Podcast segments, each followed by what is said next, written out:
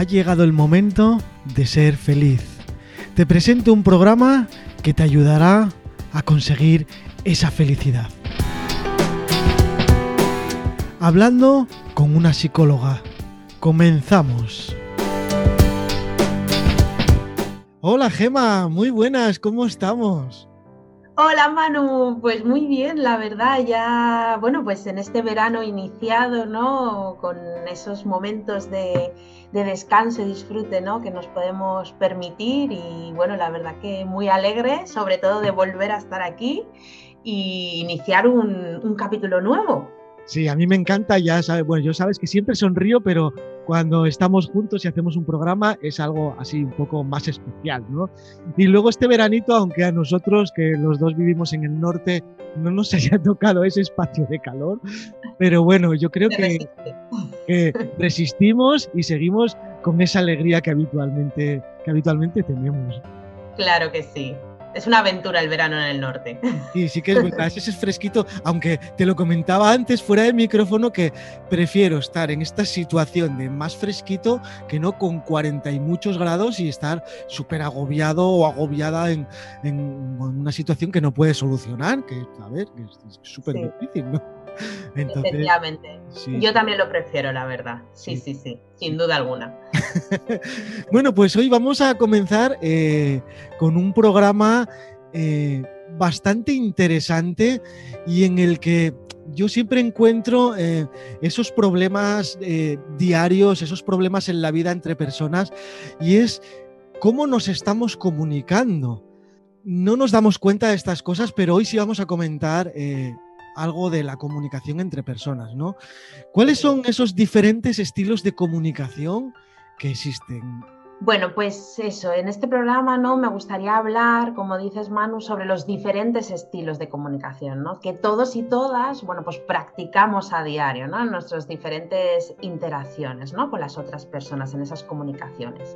Así que os propongo que vayamos descubriendo qué estilos comunicativos existen y cuáles practicamos en nuestro día a día porque la comunicación la verdad que me parece un gran tema, ¿no? Ya que es la base que construye nuestras relaciones, ¿no? Siempre existe la comunicación, ¿no? Ya sea verbal o no verbal. Entonces, por eso, bueno, pues me parece interesante que descubramos juntos y juntas en este programa los diferentes estilos de comunicación que existen, ¿no? Entonces, respondiendo a la pregunta con la que iniciábamos, Manu, ¿qué estilos comunicativos existen? La respuesta es que existen tres estilos de comunicación diferentes y el primero sería el estilo de comunicación agresivo. ¿Vale? Con este estilo agresivo, digamos que nos comunicamos cuando nuestra expresión de nuestros pensamientos, de lo que pensamos, nuestras creencias y emociones tienen una forma hostil y dominante. ¿Vale? El objetivo que tiene este tipo de comunicación es entrar como en una dinámica de poder en la que nos sentimos con el dominio y percibimos a la otra persona minimizada. ¿Vale? Un poquito ese cuando queremos llevar la razón en esas discusiones, ¿no? Yo me creo más que la otra persona, yo tengo la razón, bueno, todo esto que estamos comentando. Y si lo llevamos a la educación, ¿vale? Podemos identificar que este estilo comunicativo agresivo se establece en la interacción de padres, madres, hijos e hijas que educan a través del estilo educativo autoritario cuando estamos educando a través de un estilo autoritario, utilizamos la mayoría de las veces un estilo comunicativo agresivo. El segundo estilo comunicativo sería el pasivo. ¿Vale? Este estilo de comunicación pasivo es la expresión inefectiva de nuestros pensamientos, creencias y emociones, ¿no? Y es cuando somos incapaces de decir no de forma eficaz a demandas que van en contra de nuestros intereses, ¿no? De lo que nos apetece hacer. Entonces, seguro que podemos reconocernos, si pensamos un poquito, bueno, pues muchas situaciones en las que hemos utilizado ¿no? una comunicación pasiva. Sobre todo se suele dar mucho en el área laboral, ¿no?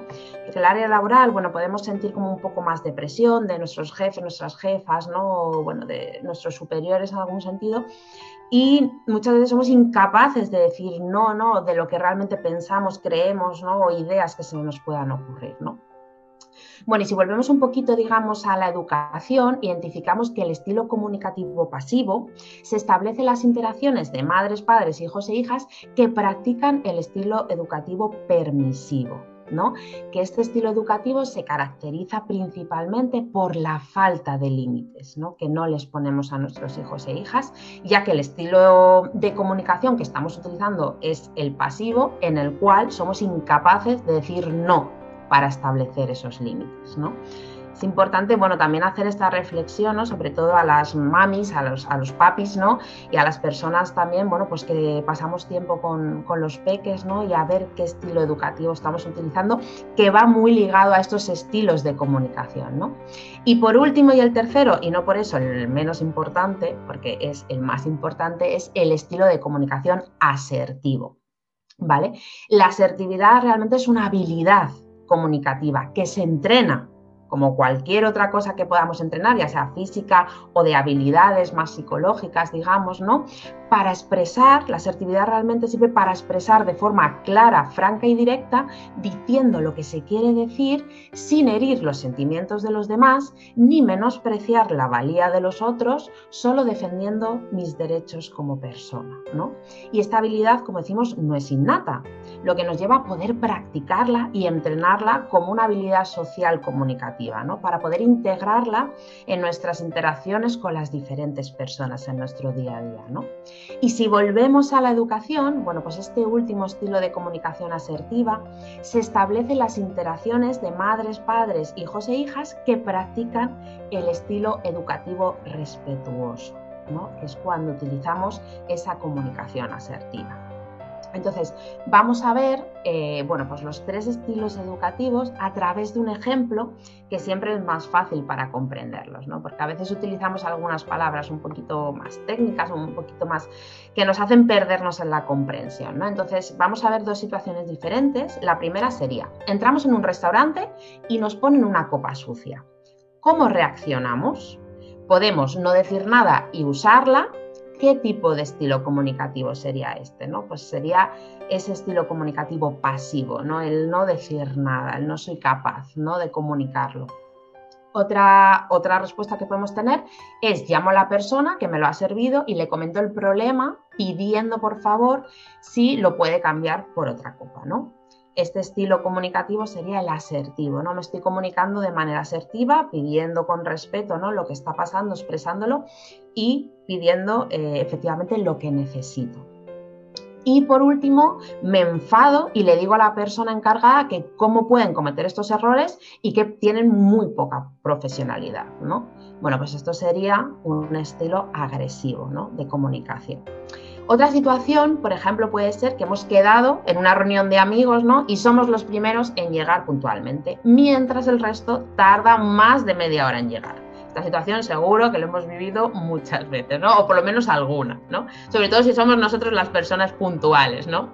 Entonces, bueno, podemos tener otras tres reacciones de, reacciones de comunicarnos, ¿no? puedo aceptar la situación y me conformo con esperar y cuando lleguen no expreso nada ni pido explicaciones por la tardanza, ¿no? Bueno, pues esto sería efectivamente ese estilo pasivo, ¿no? Comunicativo. Puedo también enfadarme por la situación y cuando llegan les echo la bronca porque llevo más de media hora esperándoles. Y esto efectivamente sería esa comunicación agresiva, ¿no? Y por último, cuando llegan, les pregunto de manera neutra cuáles han sido los motivos por los que han llegado tarde, ¿no? Porque muchas veces eh, cuando estamos con ese enfado y practicamos esa comunicación más agresiva, estamos anteponiendo ¿no? mi enfado a lo que haya podido surgir a la otra persona, ¿no? que haya podido surgir bueno, pues algo a lo mejor urgente, grave, ¿no? y, muchas veces al final se crea un conflicto mayor. ¿no? Entonces les expreso, bueno, pues que llevo media hora esperando y que se me ha hecho pues muy pesada, ¿no? Y que por favor, si la próxima vez van a llegar tarde, les pido que me avisen para yo ahorrarme esta tardanza, poder ir a algún sitio o cualquier cosa, ¿no? Y estos serían, ¿no? digamos, los tres estilos comunicativos expresados ¿no? y viéndolos con estos ejemplos, ¿no? para identificarnos mejor con ellos. La verdad es que hoy en día eh, oímos tanto en los medios de comunicación como a nuestros alrededores, oímos hablar mucho de esa asertividad, ¿no? Que también nosotros en algún capítulo anterior hemos explicado qué es y eh, cómo funciona, ¿no? ¿Cuáles son las ventajas reales de comunicarnos con esa asertividad que estabas comentando antes? Bueno, pues comunicarnos de manera asertiva nos va a proporcionar ¿no? Eh, bueno, pues diferentes satisfacciones ¿no? para mejorar nuestro bienestar. Bueno, pues eh, nos hace sentir ¿no? Eh, que tomamos el control de la situación reduciendo ¿no? de esta manera los niveles de ansiedad. ¿no? Muchas veces cuando yo puedo expresar, cuando siento ese poder de que puedo expresar con asertividad lo que yo siento, necesito, ¿no? reduzco, digamos, esa ansiedad, ¿no? que de forma de comunicación pasiva, ¿no? cuando me guardo todo y soy incapaz de decir bueno, pues eso me produce bastante ansiedad, ¿no? O muchas veces cuando nos comunicamos, en cambio, de forma agresiva, luego me siento responsable y culpable, ¿no? Y eso sube también mi ansiedad. Entonces, bueno, la asertividad nos proporciona ¿no? ese control de la situación para comunicarnos. ¿no? También aumenta eh, la capacidad de regulación emocional, ¿no? porque cuando usamos la asertividad estamos tomando y expresando nuestras propias decisiones lo que nos lleva también a mejorar nuestra autoestima, ¿no? la comprensión y las relaciones interpersonales. Sí, es verdad, yo entiendo todo eso y yo sí que soy una persona bastante asertiva, aunque no siempre, porque siempre hay situaciones que no controlas. ¿Por qué es tan difícil ser asertivo? Bueno, pues muy buena pregunta, Manu, porque bueno, yo creo que es importante poner sobre la mesa ¿no? algunos de los motivos por los que nos resulta a veces ¿no? Eh, bueno, complicado ¿no? utilizar la asertividad. Bueno, una de ellas es que la mayoría no hemos sido educados y educadas desde estilos comunicativos más pasivos o agresivos, ¿no? Y claro, pues al final son esos modelos que nos han enseñado y que, bueno, pues que representamos también nosotros y nosotras, ¿no? Y muchas veces también, bueno, pues sentimos miedo de ser rechazados por el otro, ¿no? Si nos comunicamos de manera agresiva. Eh, de manera, perdón, asertiva, ¿no? Porque esto pasa mucho, bueno, pues en el área laboral, ¿no? Como decíamos antes, que sufrimos un poquito más de presión, a lo mejor depende de nuestro trabajo, ¿no? Y evidentemente, pero bueno, y entonces ahí, bueno, pues a lo mejor sentimos ese miedo de ser rechazados ¿no? por la otra persona si nos comunicamos de manera asertiva ¿no? y pedimos lo que realmente necesitamos. Y luego que no tenemos presentes nuestros derechos, ¿no? que luego veremos cuáles son. Y esto es muy importante. ¿no? Y tenemos ciertas creencias erróneas por las cuales, bueno, pues no nos sentimos seguros para utilizar la asertividad, ¿no? Y ahora mi pregunta es, ¿os identificáis con alguno de estos motivos que estamos diciendo? La verdad es que sí, sí que es una buena pregunta y sí que podríamos hablar largo y tendido de todas estas cosas, ¿no? Porque si te pones a analizar todas las situaciones, tanto con familiares como amigos, nos vamos a dar cuenta de esas tres situaciones y de cuáles hacemos en cada momento, ¿no? Y seguro que la asertiva eh, no se hace tan a menudo como, como deberíamos. Gema, ¿cuáles son esas creencias erróneas que podemos tener?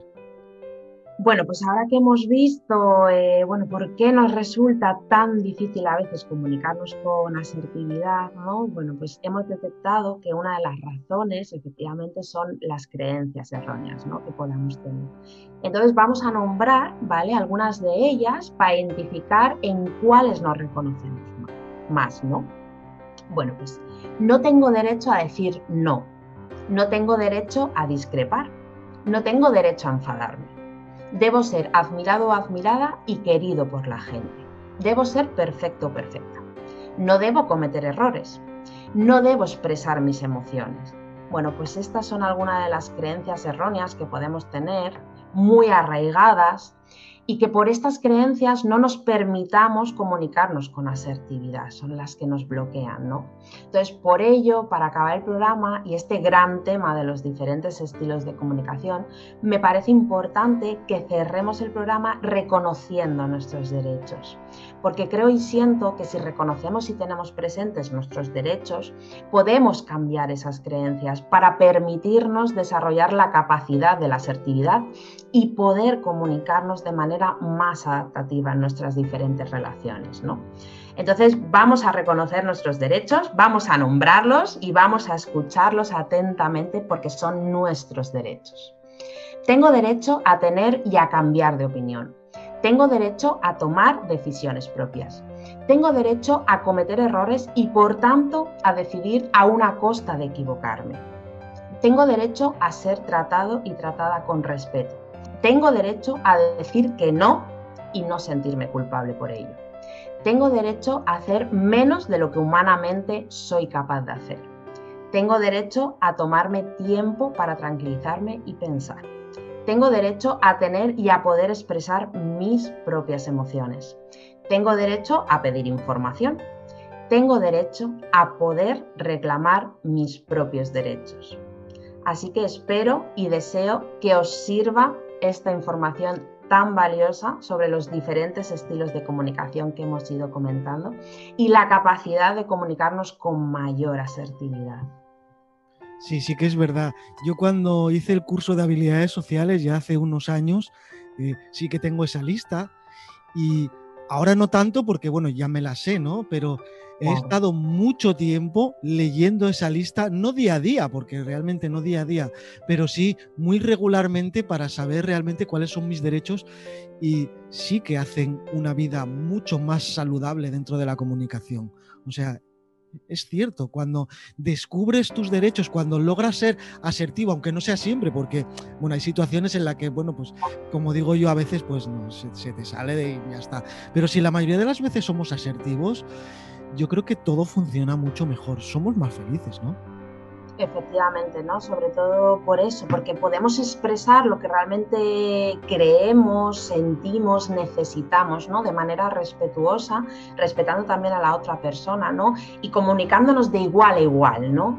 Porque efectivamente tanto la comunicación agresiva nos sentimos superiores a la otra persona y la pasiva nos sentimos inferiores a la otra persona, ¿no? Entonces al final es buscar ese equilibrio en la comunicación, ¿no? De manera asertiva. Y en eso consiste, ¿no? Y estos derechos, por ejemplo, bueno, pues los podemos tener en nuestra nevera o pegados donde queramos, ¿no? En un cajón guardados y leerlos efectivamente de vez en cuando, ¿no? O por lo menos en el área familiar, bueno, pues estamos teniendo más conflictos o cualquier cosa, podemos también hablar, ¿no? Con esos derechos. Oye, tanto tú y yo tenemos estos derechos, ¿no? Vamos a respetarlos, vamos a ver cómo podemos comunicarnos de otra manera, ¿no? Respetando estos derechos, ¿no? Pudiéndote pedir información o pudiendo expresar mis emociones, ¿no? Y podemos llegar a estos acuerdos, ¿no? Cuando la base sean estos derechos. Sí, sí que es cierto. Además, yo he descubierto también que cuando tú mismo o tú misma empieces a ser asertivo en, el ámbito familiar o en el ámbito de amigos, los demás se dan cuenta y lo acaban siendo ellos también contigo y, se pega todo al final, lo bueno también se pega. Entonces, si yo invito a todos y a todas a que defiendan sus derechos y a que sean asertivos, porque al final los de su alrededor también lo van a acabar haciendo y, y bueno, pues el resultado es espectacular, aunque no lo parezca. Efectivamente, ¿no? Y esto es muy importante que dices, Manu, porque cuando yo estoy acostumbrada, o con una persona, ¿no? Estoy acostumbrada a yo siempre estar en esa comunicación pasiva, estar, digamos, como ahí abajo, ¿no? Y esta otra persona ahí arriba en esa comunicación más agresiva, ¿no? Si yo doy un cambio y me posiciono en otro lugar, ¿no? Subo un peldaño, por así decirlo, esta persona se va a ver obligada, entre comillas, a bajar también un peldaño, ¿no? Entonces, al final, con nuestro cambio también hacemos que la otra persona tenga que hacer ese pequeño cambio. Claro, sí, e, e, esa es la solución muchas veces de tan fácil de, la comunicación. Bueno, Gema, ¿cómo podemos contactar contigo para hacerte alguna consulta, alguna sugerencia, alguna pregunta eh, sobre este tema tan interesante o sobre otros? Bueno, pues eh, está mi página web, aliendo.com, donde podéis escribirme en la zona de contacto vía email también, aliendopsicología.gmail.com y en redes sociales, tanto en Instagram como en Facebook, con Aliendo Psicología. Bueno, pues de verdad ha sido un placer, Gema, estar aquí contigo, comentar todos estos temas tan interesantes y nos vemos en el próximo capítulo. Eso es, Manu. Un abrazo muy grande para ti y para la radio. Muchas gracias y para nuestros oyentes. Igualmente, Gema, gracias.